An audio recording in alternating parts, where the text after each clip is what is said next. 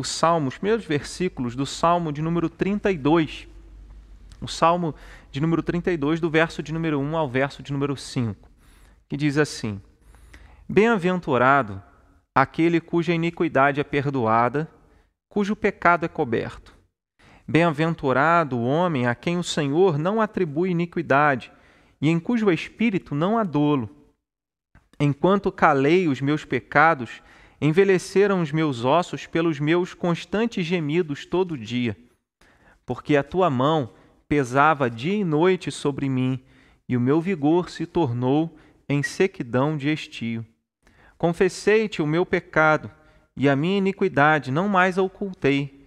Disse: Confessarei ao Senhor as minhas transgressões, e tu perdoaste a iniquidade do meu pecado. Esse salmo fala sobre a beleza e a felicidade que nós encontramos no perdão de Deus. Todos nós enfrentamos hum, momentos difíceis, mas eu penso que um dos momentos mais difíceis da nossa vida são aqueles momentos que nós temos que conviver com a culpa. Você já se arrependeu de alguma coisa que você fez ou já se arrependeu de algo que você não tenha feito, deveria ter feito, e por isso você se sente culpado? E todos os dias você lembra disso. A culpa é algo terrível porque ela persegue, ela faz morada na nossa mente e ela nos persegue, nos atormentando, de maneira que alguém que se sente culpado, ele não encontra paz.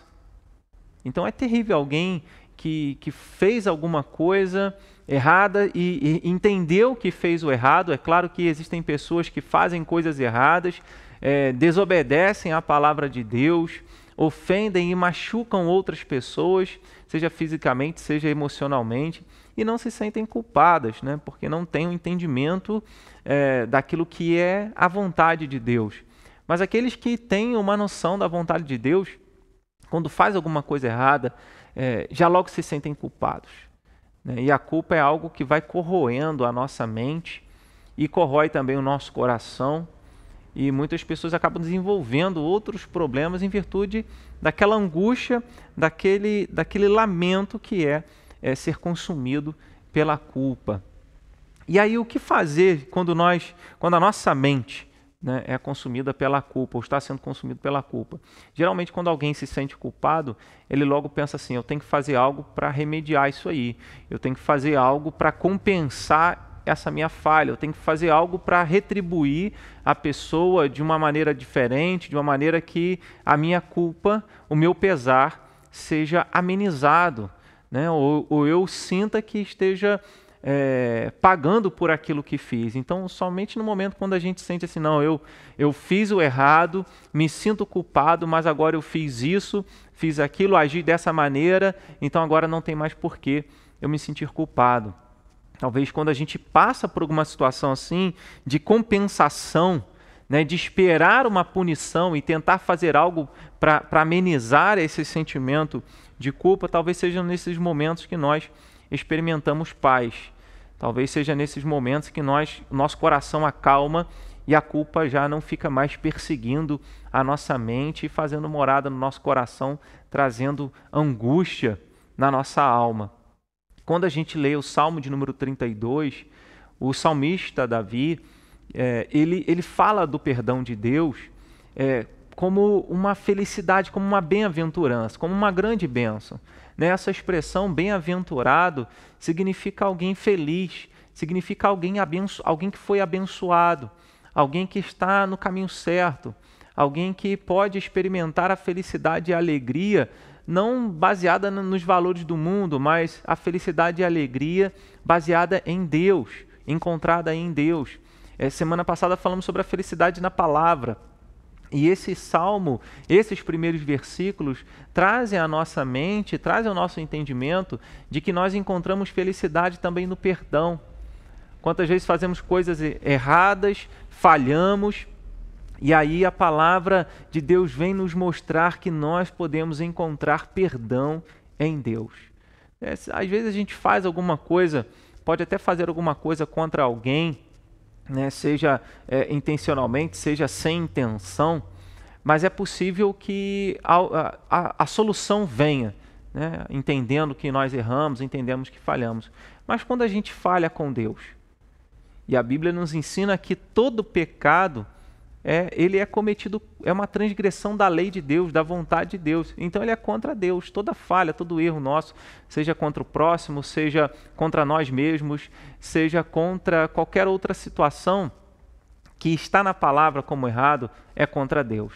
Né? E se nós estamos contra Deus, se cometemos alguma coisa contra Deus, isso é, é algo que incomoda, porque se nós perecer, perecermos hoje, se nós formos chamados à presença de Deus hoje, como estaremos diante de Deus? Será que o nosso coração estará em paz? Ou, se, ou será que nós estaremos conturbados, com o nosso coração conturbado, pensando o que será de mim se eu me encontrar com o Senhor Todo-Poderoso nesta noite? Então, experimentar o perdão de Deus é o que pode trazer paz ao nosso coração, por isso é felicidade quando o salmista, logo no início, ele diz: Bem-aventurado aquele cuja iniquidade é perdoada, cujo pecado é coberto. Né? E ele fala: Eu confessei os meus pecados e o Senhor perdoou a iniquidade do meu pecado. E a gente olha para esse texto e a gente vê que a felicidade no perdão de Deus é um ato da graça de Deus. Davi, quando escreve isso, ele não está dizendo, olha, eu fiz alguma coisa, então Deus me perdoou mas ele está dizendo: olha, Deus quis me perdoar. E o fato de Deus é, ter esse plano e ter desejado perdoar Davi, perdoar a cada um de nós, é uma manifestação da graça dele, da misericórdia dele. Não havia nada em nós que pudesse mover Deus para que ele dissesse assim: Eu vou perdoar o Diego, eu vou perdoar aquele que pecou. Não havia nada em nós que pudesse mover Deus nessa direção mas ele resolve fazer isso. Então, a, a, nós encontramos felicidade no perdão, porque o perdão ele é um ato da graça de Deus. Ele é um ato de Deus. Como o, o fato de eu estar usando essa palavra, um ato, é, quer dizer que Deus não pensa assim, olha, uh, eu vou perdoar hoje, se ele falhar comigo de novo, eu não o perdoo mais. É assim que geralmente a gente faz com as pessoas. Se alguém falha conosco, a gente pode até perdoar, mas se falha duas, três vezes, a gente logo repensa: bem, eu não vou perdoar mais essa pessoa, não, porque ela está brincando comigo. E não é assim com Deus. Deus, quando perdoa alguém, ele perdoa é, toda, toda a, a vida inteira da pessoa, presente, passado, passado, presente e futuro. Por isso é um ato. E aí Davi diz: Tu perdoaste a iniquidade do meu pecado. Feliz aquele cuja iniquidade é perdoada. Aqui, embora ele esteja usando iniquidade, pecado como é, singular, mas é, a, a ideia é que todos os pecados foram perdoados por Deus como um ato da graça de Deus, como um ato do, da misericórdia de Deus sobre a nossa vida. Quando a gente percebe, quando a gente entende que Deus nos perdoou, sem que nós tivéssemos levado a, a, agir assim, ou seja, ele foi voluntário, ele, ele quis fazer isso, mesmo sem merecermos, nós percebemos o quanto Deus nos ama, o quanto Deus quer que nós estejamos com Ele, o quanto Deus quer que nós experimentemos da Sua comunhão, de um relacionamento com Ele. E é por isso que Ele nos perdoa, é por isso que Ele quis nos perdoar. Ele está dizendo que feliz é aquele que foi perdoado por Deus. É claro que nem todos serão perdoados por Deus. Por isso existe o lago de fogo e enxofre. Por isso existe o inferno, o lago de fogo e enxofre. Porque nem todos querem o perdão de Deus. Existem pessoas que é, veem a culpa, faz, culpa, é, praticam o erro, praticam o pecado, mas não querem estar em paz com Deus, não querem ter um relacionamento é, de paz com Deus Todo-Poderoso, nosso Criador. E aí, mas Davi reconhecendo isso, né, como alguém também pecador. A Bíblia chama, fala que Davi foi um homem segundo o coração de Deus, porque Deus, é, quando fala para Samuel é, a respeito daquele que ele estaria escolhendo como ungido, como aquele que seria o futuro rei de Israel, Deus fala para Samuel: Olha, eu não vejo como o homem vê, o homem vê o exterior, eu, porém, vejo o coração. Né? E Deus viu o coração de Davi e viu que aquele coração não era um coração perfeito, mas era um coração que reconhecia as suas falhas, as suas faltas. Né? E, e, Deus então, é, Davi então pode escrever isso e saber, olha, eu pequei, eu falhei, mas como Deus me perdoou. Davi adulterou, Davi assassinou, né? e como Deus foi gracioso e misericordioso com Davi, perdoando ele, né? mostrando que Deus é muito maior do que todas as nossas faltas e transgressões. Deus está além disso tudo e Ele quer que nós tenhamos esse relacionamento com Ele. É felicidade, nós podemos encontrar felicidade nisso, porque se dependesse de nós, nós estaríamos em tormento, nós estaríamos em, em profunda angústia, em medo, medo da morte, medo de acontecer alguma coisa com a gente, estarmos diante de Deus é, é, com a nossa dívida, com os nossos pecados à vista. Mas Deus, Ele nos perdoa. Então, que nós lembremos da graça de Deus, do cuidado de Deus e como nós podemos encontrar felicidade nisso? Saber que Deus quis nos perdoar, mesmo sem merecermos qualquer dádiva, qualquer bênção de Deus. A felicidade no perdão de Deus é uma libertação de sermos consumidos pela culpa. Quando o texto, quando Davi continua, ele diz: Bem-aventurado aquele é, cuja iniquidade é perdoada, cujo pecado é coberto. Por que Davi usa essa, essa expressão, bem-aventurado aquele cujo pecado é coberto? Por que, que ele usa? O, cober, o pecado é coberto pelo quê? No Antigo Testamento, nós sabemos que quando alguém transgredia, quando alguém pecava, para que a ira de Deus fosse aplacada de, é, sobre aquela pessoa que transgrediu, que pecou, essa pessoa deveria se apresentar ao sacerdote, ele iria sacrificar um animal e o sangue seria aspergido ali é, colocado sobre o altar, o animal seria queimado. E aí então a pessoa reconhecendo a sua falta, ela seria perdoada, os seus pecados seriam expurgados, limpos, perdoados. E aí a ideia do sangue cobrindo realmente os pecados é, no Antigo Testamento. E isso é algo que vem na mesma ideia para o Novo Testamento, quando o sangue de Jesus, a Bíblia nos fala isso, o Novo Testamento nos ensina isso, é o sangue de Jesus, o Filho de Deus, que nos purifica de todo o pecado. O apóstolo João, na primeira carta, explica isso mostrando que é o sangue de Jesus como Cordeiro de Deus sacrificado no meu e no seu lugar, e em nosso favor, esse sangue cobre os nossos pecados, as nossas faltas, de maneira que quando Deus olha para nós, ele vê que a nossa dívida foi paga, porque o pecado é uma dívida com Deus, ele vê que a nossa maldade, aquilo que nós fizemos de errado, foi satisfeito, foi pago diante dele, foi coberto com sangue. É, é, algo que Deus estabeleceu. Às vezes algumas pessoas não entendem isso porque era necessário um sacrifício, porque Deus estabeleceu isso. Deus estabeleceu que era necessário derramar sangue, né, um sacrifício, para que o pecado fosse perdoado.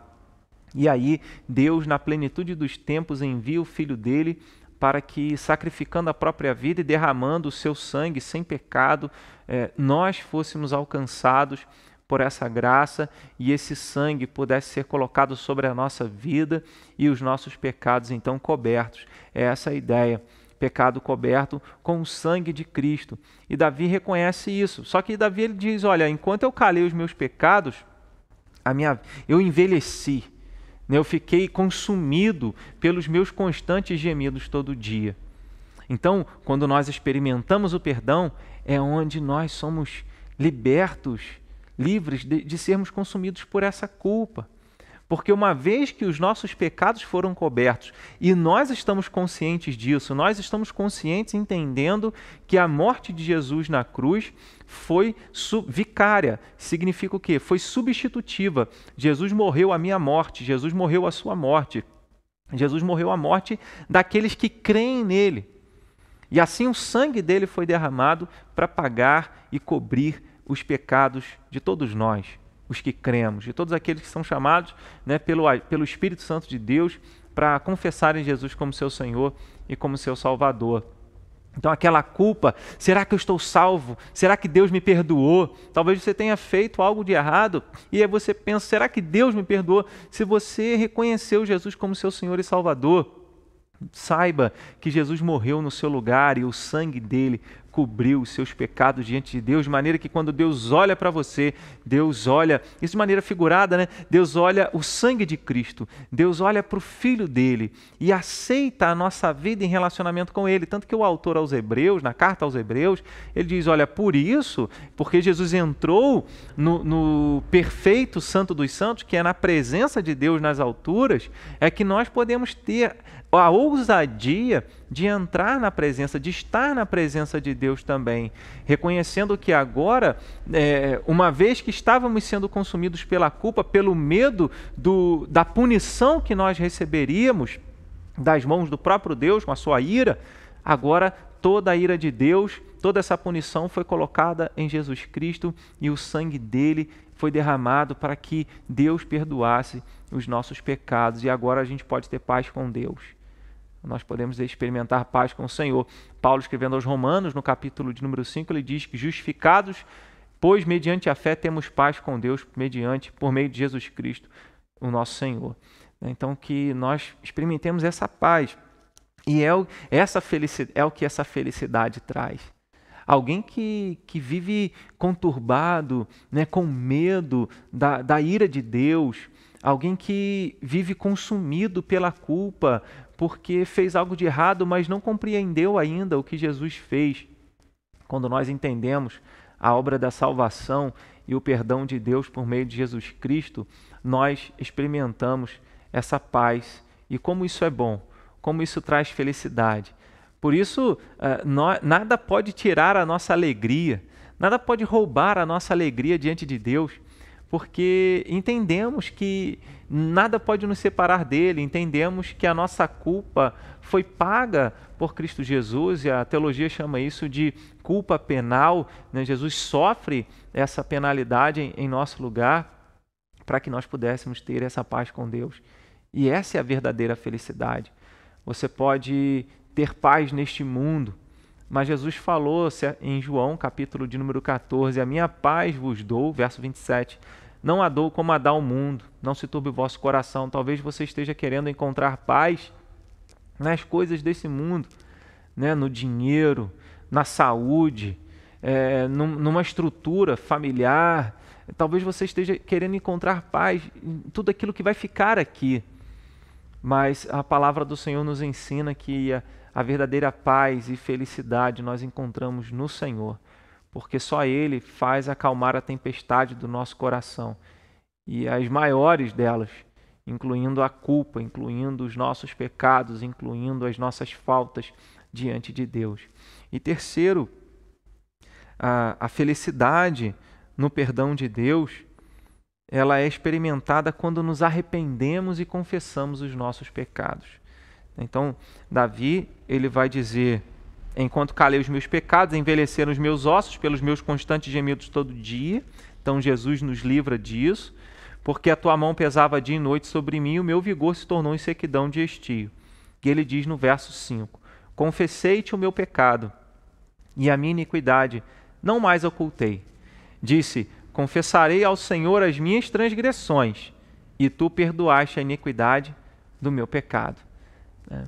Ele, ele até fala, eu não li, né, o verso 6, vou ler. Sendo assim, todo homem piedoso te fará súplicas em tempo de poder encontrar-te. É, então, Davi ele busca o Senhor como um homem piedoso, reconhecendo os seus pecados, confessando. Alguém que confessa os seus pecados, as suas transgressões diante de Deus, é porque reconheceu que errou. E alguém que reconheceu que errou, necessariamente isso leva e deve levar ao arrependimento. Na verdade, é o arrependimento que nos leva a confessar os nossos erros. E essa sabemos que é uma obra de Deus também. É o Espírito Santo que age no coração humano, fazendo com que ele perceba as suas faltas diante de Deus e reconheça os seus pecados, se arrependa dos seus pecados e os confesse diante do Senhor. Quando Davi confessa os seus pecados diante de Deus, então ele se vê perdoado. Geralmente eu uso o exemplo de um de um passarinho preso numa gaiola, né, virado é, com, com os seus olhos virado contra a porta da gaiola. E quando alguém abre, ele não percebe, abre a porta da gaiola, ele não percebe que, que já está livre. Ele não percebe que está livre. Então ele permanece ali. E somente depois, quando ele olha que a porta está aberta, é que ele voa, é que ele sai da gaiola. Assim também é, é a nossa vida diante de Deus, é a nossa vida na condição de pecadores.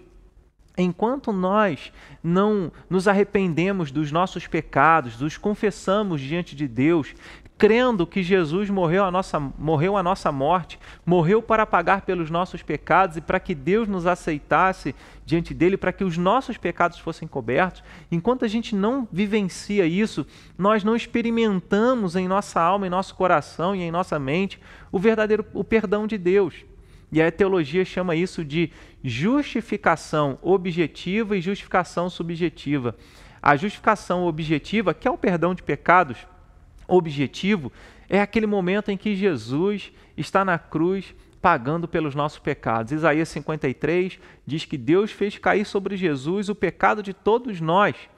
O castigo que nos traz a paz estava sobre ele, pelos seus sofrimentos nós fomos sarados. Então, o perdão de pecados aconteceu ali na cruz do Calvário.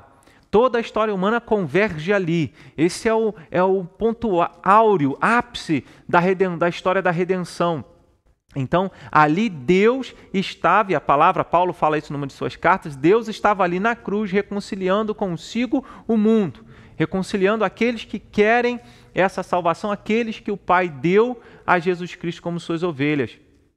Mas existe também a justificação subjetiva, que é o momento em que nós reconhecemos que precisamos dessa salvação e que confessamos os nossos pecados, que pedimos perdão a Deus, e quando você se arrepende dos seus pecados, quando você pede perdão a Deus, a paz de Jesus inunda a sua alma.